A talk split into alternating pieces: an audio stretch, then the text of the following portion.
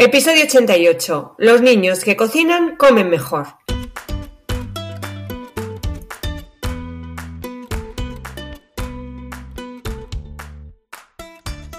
Bienvenidos a Los niños que cocinan comen mejor, el podcast de cocina y alimentación equilibrada de la red de escuelas de cocina Kitchen Academy, para padres y madres comprometidos con el poder que tiene aprender a cocinar para llevar una alimentación saludable. Cada semana te hablaremos de forma sencilla de los alimentos y sus nutrientes, de cómo combinarlos para hacerlos más atractivos y, cómo no, de cómo involucrar a los niños y niñas en la cocina del día a día, para que sean artífices de su propia alimentación.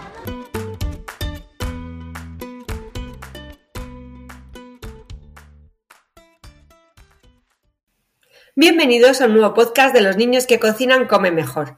Bueno, yo eh, estamos eh, esta semana en shock. Eh, todos los papis de los alumnos, incluso los alumnos que han visto los últimos programas de televisión y han visto cómo la gente en directo en, un programa de, de, ámbito nacional probaba un chuletón hecho a partir de una impresora 3D. La verdad es que la persona que lo probó no le gustó nada y, era totalmente objetiva. De hecho, se tiró a por el eh, chuletón eh, natural, porque le dieron a probar con los ojos cerrados los dos chuletones. De verdad que si lo podéis ver es eh, muy, muy, muy significativo. Pero claro, estábamos hablando ya a partir de ahí, hasta los niños, ¿no? que va a ser nuestro futuro.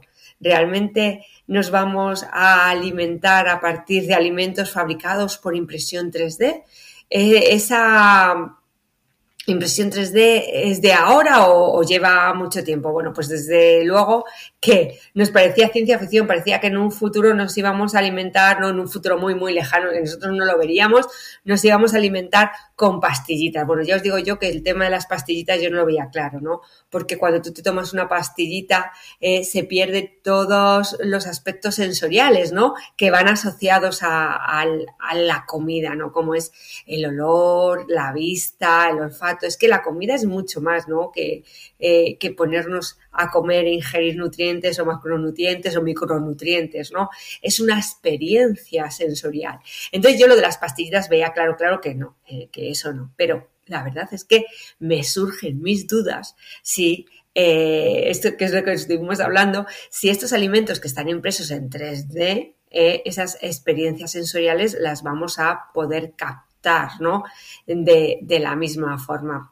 Nada, eh, yo espero que alguien nos invite, ¿no? A, los expertos de Kitchen Academy a probar estas cosas y yo poder hablaros de primera mano, pero de momento solamente a partir de estudios, ¿no? Entonces, bueno, un poquito investigando, es que vemos que cada vez hay eh, más alimentos en 3D, ¿vale? Bien, las impresoras, y, una de las preguntas que me hicisteis, bueno, que si las impresoras 3D eh, de alimentos eran similares a, las que hacen, por ejemplo, un, producto, una escultura o, las que hacen, eh, pues, eh, a lo mejor un, un, aparato, ¿no?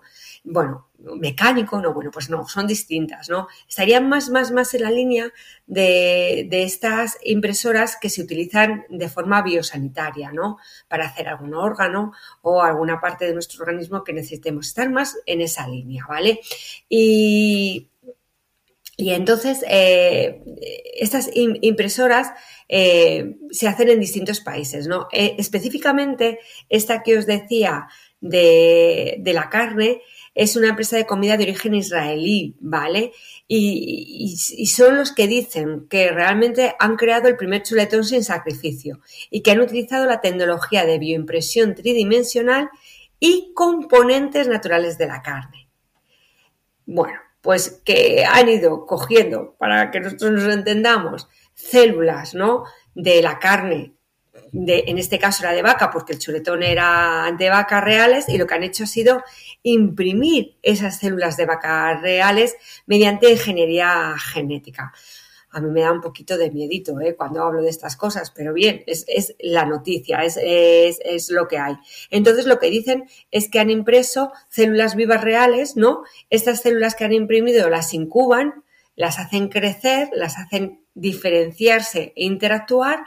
¿Y por qué? Las hacen crecer, diferenciarse, interactuar, porque si solamente tuviéramos la célula, no conseguiríamos ni la textura ni la cualidad de un filete real. Eso es lo que nos dicen, ¿no?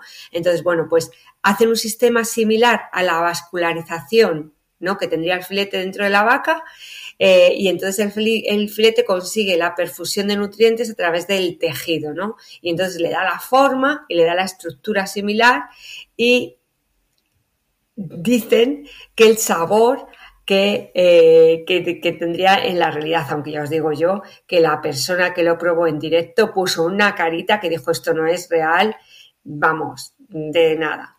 Bueno, es algo que llevan trabajando con ello desde el 2018, ¿eh? que ya consiguieron hacer un filete desde cero, pero no con esta técnica y entonces no conseguían ni la textura ni, ni el sabor, dicen, como el que tienen ahora, ¿no? Porque eh, en este caso han incorporado más músculos y más grasas, ¿no? Y entonces con esto dicen que han conseguido esa textura y ese, eh, y ese sabor, ¿no? Pues mirar, eh, yo no sé qué deciros. ¿eh? Se ha hecho, se han logrado también alimentos de origen vegetal, pimientos, cereales. Hay distintos tipos de máquinas que de alguna forma realizan distintos tipos de, alimentos. Mira, yo no voy a entrar si desde el punto de vista nutricional es apropiado o no. Eso lo tendrán que decir los expertos, ¿vale? Eh, a mí me asusta mucho que introducen a este tipo de carnes o a este tipo de alimentos para introducirle sabor, porque el sabor está claro. ¿eh? El sabor se consigue de forma natural a través de la grasa que tiene el animal, propiamente dicho y en el caso de los productos vegetales a través de la maduración ¿no? Eh, que hacen del sol. ¿Qué ocurre si eso yo lo hago de forma artificial?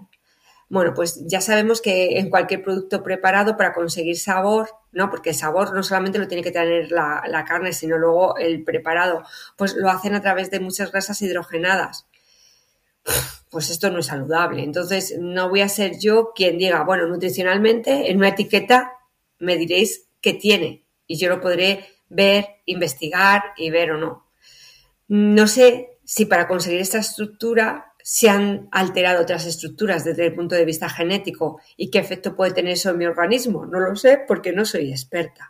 No, me tengo que fiar de que esas transformaciones genéticas no van a producir ninguna alteración a mi organismo.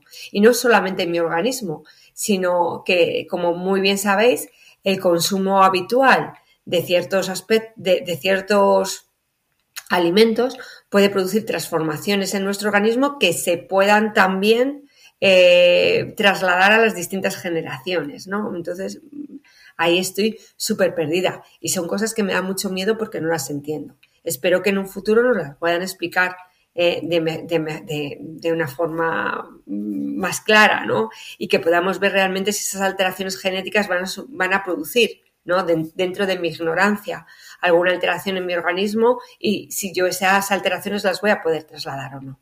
Y en cuanto al tema del sabor, pues estoy intentando que me inviten para probar. Así que aquí también lo digo, ¿eh? Si hay alguna empresa que eh, de alguna forma se está dedicando a este tipo de alimentos y nos quiere invitar a probarlos, estamos abiertos a probarlos. Vamos a ser súper objetivos. Si nos gustan diremos que sí y si no nos gusta diremos que no. Y luego es como todo también. Imagino que el cocinado de ese alimento tendrá unas habrá que conocer el alimento para poder cocinarlo correctamente, porque eso nos pasa, ¿no?